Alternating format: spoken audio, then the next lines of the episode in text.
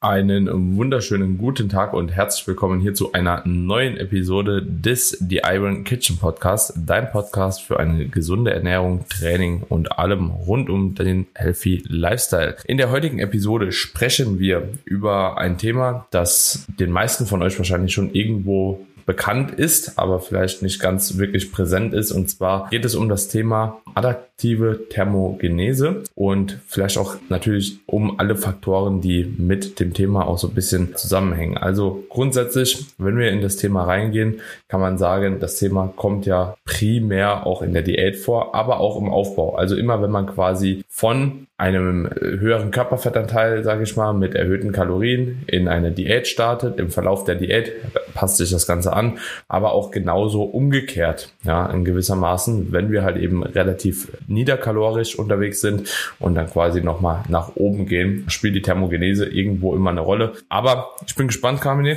was wir hier ähm, auf die Beine stellen, auch auf deinen Input. Ich kann da, muss ich sagen, über das Thema primär anekdotisch auch so ein bisschen berichten, was so die Erfahrung mit Klienten und Klientinnen so zeigt, aber auch an mir selbst. Gerade so in dem Wettkampf-Diät-Szenario ist es auch ziemlich spannend. Aber ich denke, du bist wie immer bestens vorbereitet, auch was die Datenlage dahingehend angeht. Dementsprechend lass uns gerne mal reinstarten hier. Ja, sehr gerne. Erstmal Hallo an alle Zuhörer und hier im Vorfeld schon mal, Leute, wir wären euch super dankbar, wenn ihr uns eine Bewertung da lasst hier bei dem Podcast, falls du ein regelmäßiger Zuhörer bist. Macht das am besten jetzt falls du neu dabei bist und nach der Episode sagst, hey, die Jungs liefern uns einen sehr, sehr guten Mehrwert, dann lass uns gerne auch im Nachgang eine 5-Sterne-Bewertung, da wären wir auf jeden Fall sehr, sehr dankbar für. Aber jetzt zum Einstieg, adaptive Thermogenese, erstmal sehr gut, dass du das auch direkt von beiden Seiten beleuchtet hast, also dass wir auf der einen Seite eine metabolische Anpassung haben, denn genau das ist ja die adaptive Thermogenese, eine metabolische Anpassung in die eine Richtung, also sprich, wenn wir von einem Erhaltungsstatus in ein Defizit gehen und dann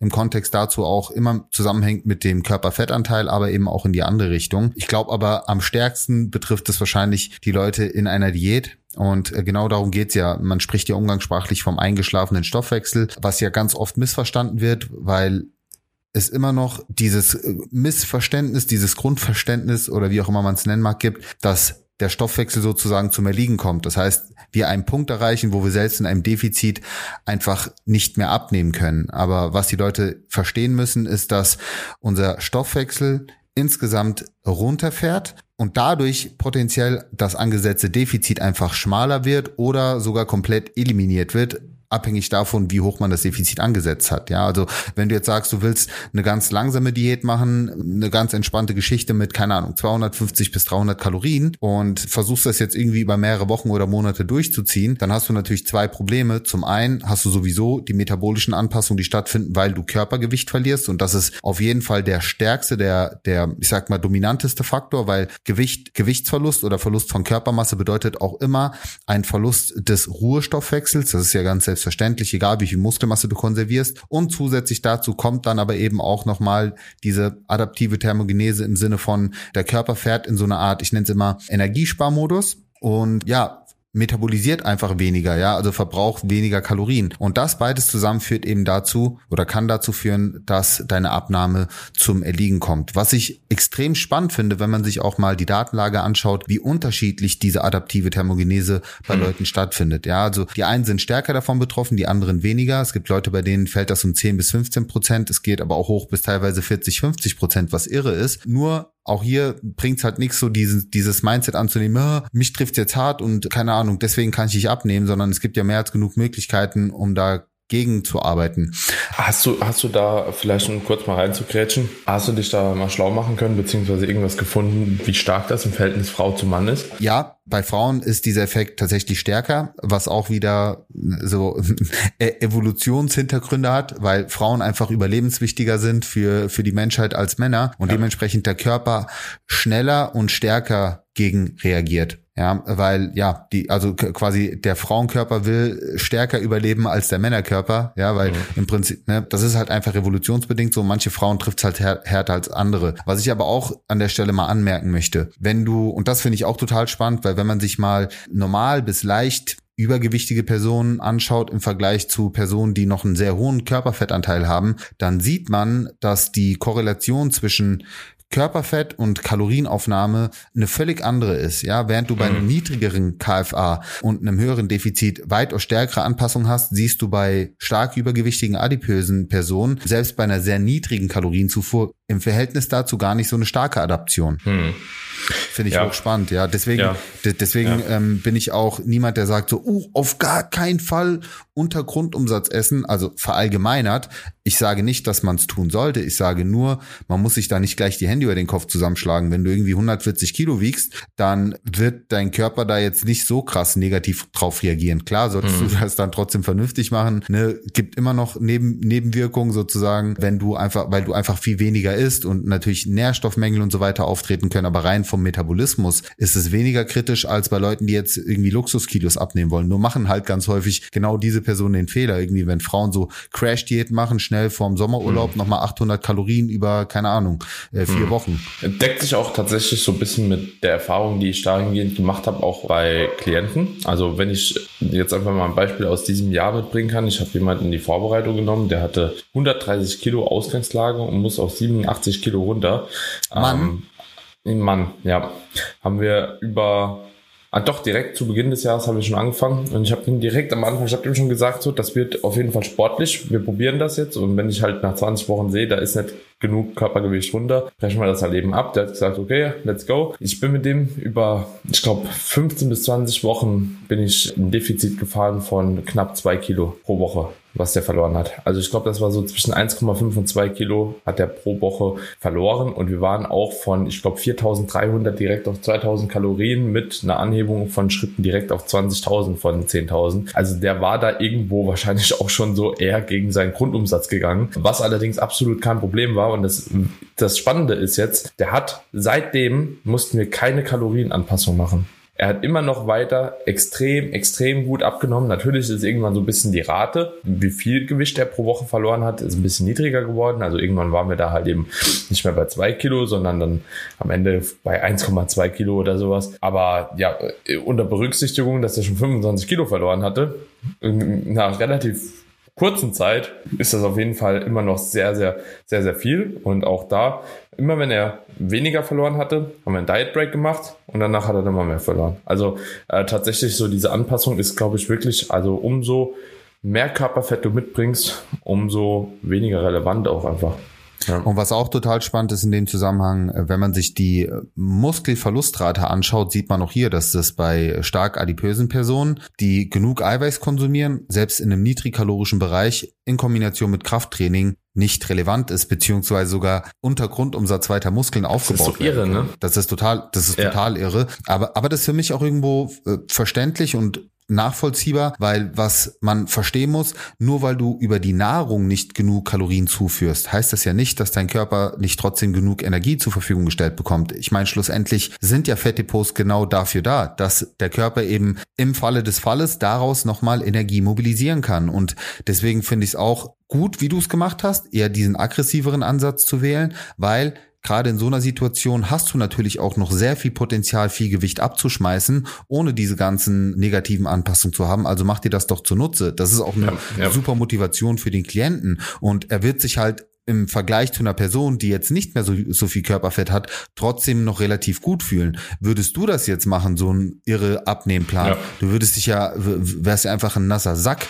Ja, ja also du, du ja, würdest, ja, äh, ist doch so. du, hättest, du wärst total lethargisch, du hättest keine Lust mehr auf dein Leben. Und genau deswegen muss man da immer auch abgrenzen. Und deswegen bin ich auch sehr vorsichtig, was so Pauschalisierung betrifft. Aber dass diese metabolischen Anpassungen stattfinden, das ist real. Und was ähm, auch wichtig zu verstehen ist, gerade bei Leuten, die auch eine sehr hohe Abnahme hinter sich gebracht haben. Da gibt's ja eine sehr interessante Studie auch mit Biggest Loser Teilnehmern, dass natürlich ein gewisser Teil auf das verlorene Körpergewicht zurückzuführen ist, aber im Verhältnis dazu trotzdem mehr Stoffwechseleinbußen messbar sind, als jetzt nur auf das Körpergewicht bezogen. Das heißt, es ist also da gibt es tatsächlich auch etwas, was quasi auf, auf einer hormonellen oder körperlichen Ebene stattfindet, die jetzt nicht nur mit dem Verlust der, der Körpermasse zusammenhängt. Und das übrigens auch über einen sehr langen Zeitraum danach weiterhin hinweg. Und deswegen ist auch bei, bei diesen Personen die Gefahr des Jojo-Effekts größer, weil wenn du dann nicht deine Routinen weiterhin aufrechterhältst, also speziell das Thema Aktivität weiter aufrechterhältst, weiterhin dein Training durchziehst und natürlich deine Ernährungsroutinen, ganz, ganz klar, deine Kalorien im besten Falle weiterhin im Blick behältst, dann kannst du halt sehr schnell auch wieder dein Gewicht zulegen. Hm. Ja, weil ja. das, was du vielleicht als neuen Erhalt errechnet hast, gar nicht dein neuer Erhalt ist, sondern niedriger als ursprünglich gedacht. Und das ist super, super wichtig zur Gewichtskontrolle, zum Gewichtsmanagement.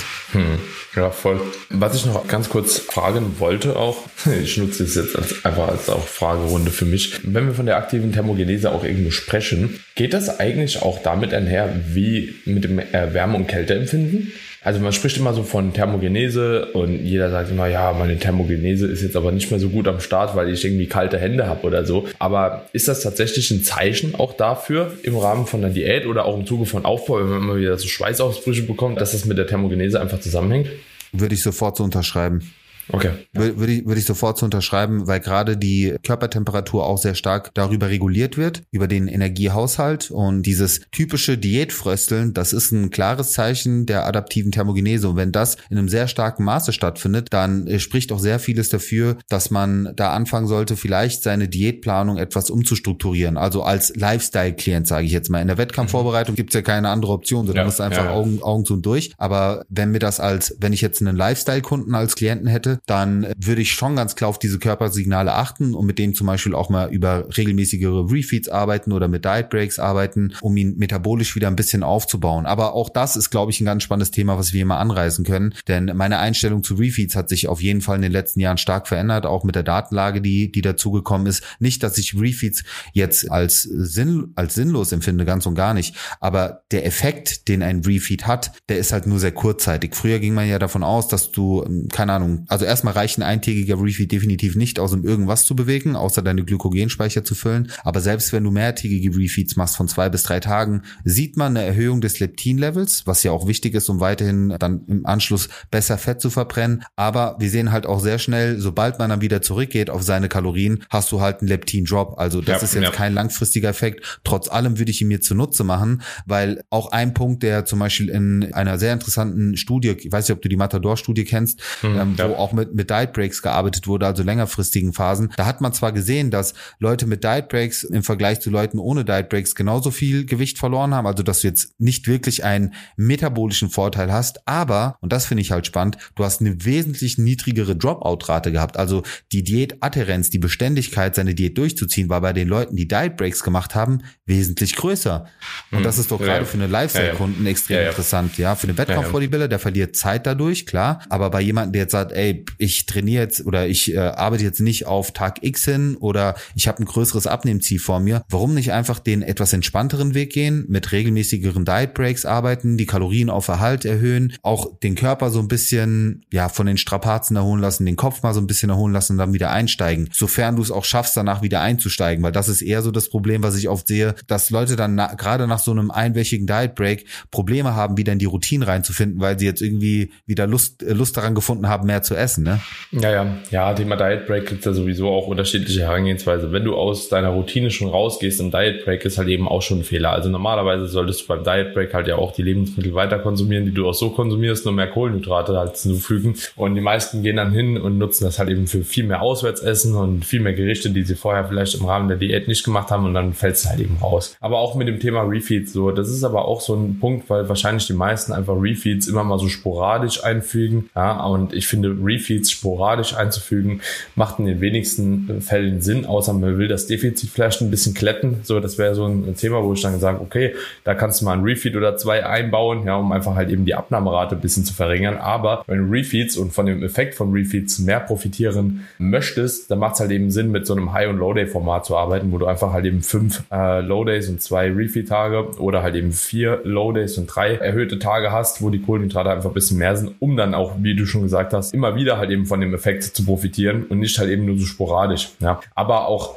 anekdotisch kann ich sagen, so in der Regel, es kommt auch so ein bisschen auf die Präferenz einfach von dem jeweiligen Klient oder Klientin an, was er halt einfach besser verfolgen kann, wo die Adherenz halt einfach besser ist. Wenn jetzt jemand sagt, okay, ich habe halt eben zwei Refeeds am Wochenende, die mir aber super zweckdienlich sind, weil ich dann einfach sozialen Events leichter nachgehen kann, und dadurch mir die Diät viel leichter fällt, ich mir viel weniger Stress machen muss, ja, ah ja gut, dann wird er halt eben schon einen besseren Effekt haben. Aber ja, nochmal um auf das Thema Thermogenese zurückzugehen, vielleicht nochmal ein paar Punkte, die die Leute dahingehend praxisrelevant beachten sollten, um das Ganze nochmal zusammenzufassen. Also, wir fangen erstmal an. Auf jeden Fall in einem höheren Körperfettanteil ja, spielt es eher eine untergeordnete Rolle. In einem niedrigeren Körperfettanteil spielt es mehr eine übergeordnete Rolle. Ja. Im Hinblick für die Anwendung vielleicht auch bezüglich der Kalorien, die man dahingehend aufnimmt, spielt eigentlich dahingehend auch die Makronährstoffverteilung noch eine, eine Rolle, um die Thermogenese zu beeinflussen, beziehungsweise beeinflussen zu können? Oder würdest du sagen, okay,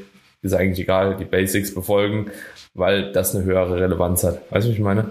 Ja, ich verstehe, was du meinst. Also ja, natürlich können wir über eine gewisse Makronährstoffverteilung die, die Thermogenese beeinflussen. Wir wissen, dass Protein den, den höchsten thermogenen Effekt hat, ja, äh, im Vergleich zu Kohlenhydraten und Fetten. Und das sehe ich aber als Grundvoraussetzung, weil jeder, der unseren Podcast auch regelmäßig hört, weiß, dass wir immer eine proteinreiche Ernährung empfehlen, ob aus rein gesundheitlicher Sicht, aber eben auch aus diätetischer Sicht, wenn man vernünftig abnehmen möchte und Muskeln konservieren möchte, wo wir jetzt äh, Pi mal Daumen, sage ich mal, die zwei Gramm pro Kilogramm Körpergewicht ansetzen. Aber zu sagen, okay, ich erhöhe jetzt auf drei Gramm pro Kilogramm Körpergewicht, wird nicht den signifikanten Effekt ausmachen, der das ganze Problem aushebelt. Da gibt es definitiv andere Faktoren, die einen wesentlich größeren Einfluss haben, um diese, diese, also um gegenzuwirken. Das heißt nicht, dass du das damit eliminierst, aber entgegenzuwirken. Ich meine, ein Faktor, ist Aktivität. Darüber brauchen wir jetzt nicht großartig reden. Ich meine, wenn du auf der einen Seite weißt, okay, mein Stoffwechsel wird etwas langsamer, dann macht es ja Sinn, auf der anderen Seite zu sagen, gut, dann erhöhe ich halt meinen Verbrauch, indem ich zum Beispiel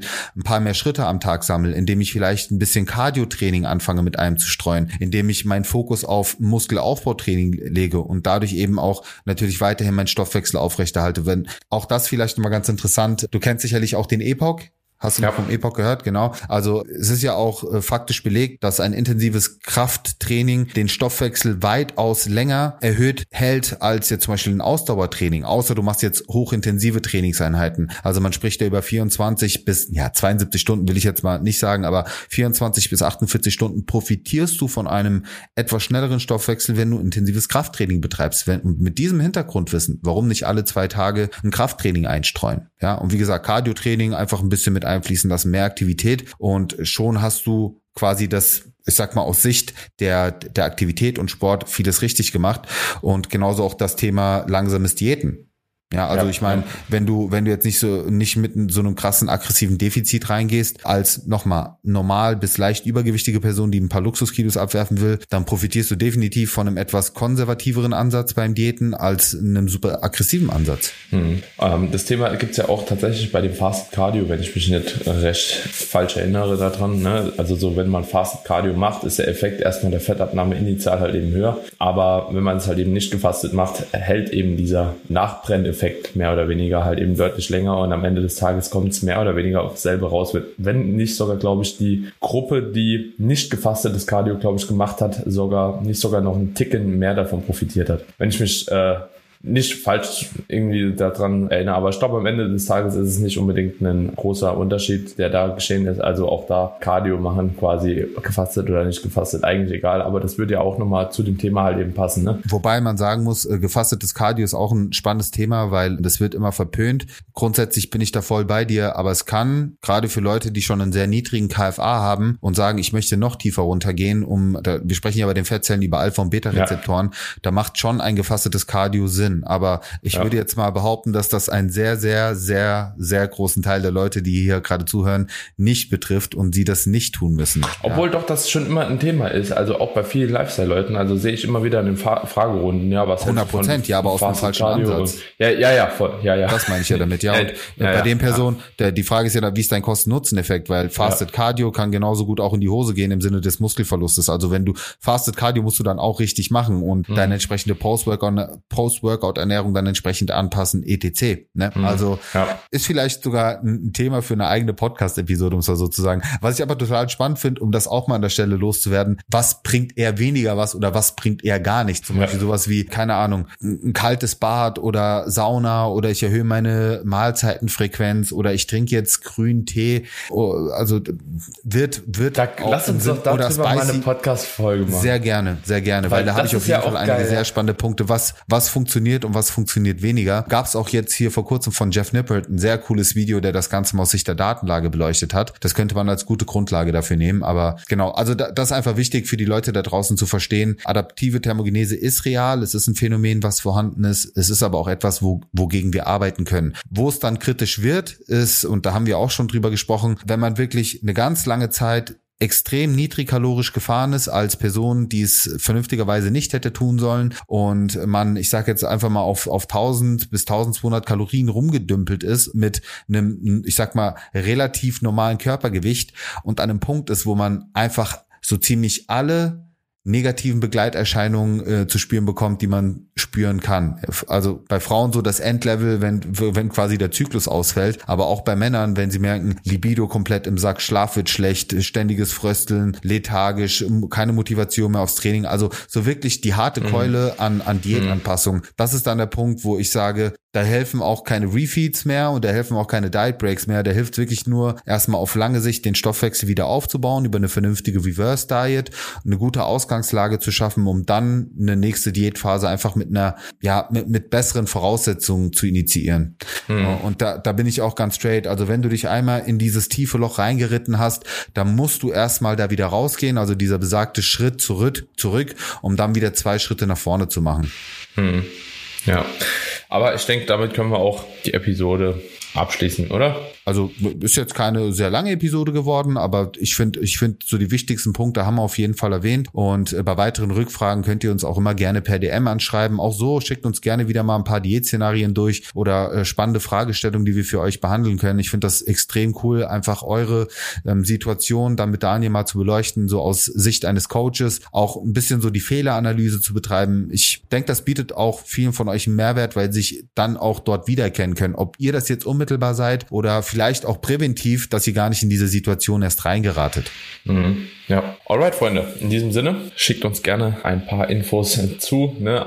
Ich, ich denke, es wird jetzt so ausgehen, dass super viele reinflattern. Natürlich können wir nicht alle bearbeiten, aber ja, die spannendsten Szenarien, meistens kann man sich das ja auch auf sich selbst ein bisschen übertragen, werden wir dann aufklären für euch, ja, und das Ganze mal analysieren. Und ich würde sagen, in diesem Zuge hören wir uns in der nächsten Episode. Teilt gerne den Podcast weiterhin so fleißig in den sozialen Medien. Also man merkt, der Podcast wächst, ja, auch an den Zahlen. An dieser Stelle vielen, vielen Dank für den ganzen Support bis dato. Und jo, ich würde sagen, so gehen wir in die nächste Folge. In diesem Sinne, haut da rein, Leute. Ciao, ciao. Tschö.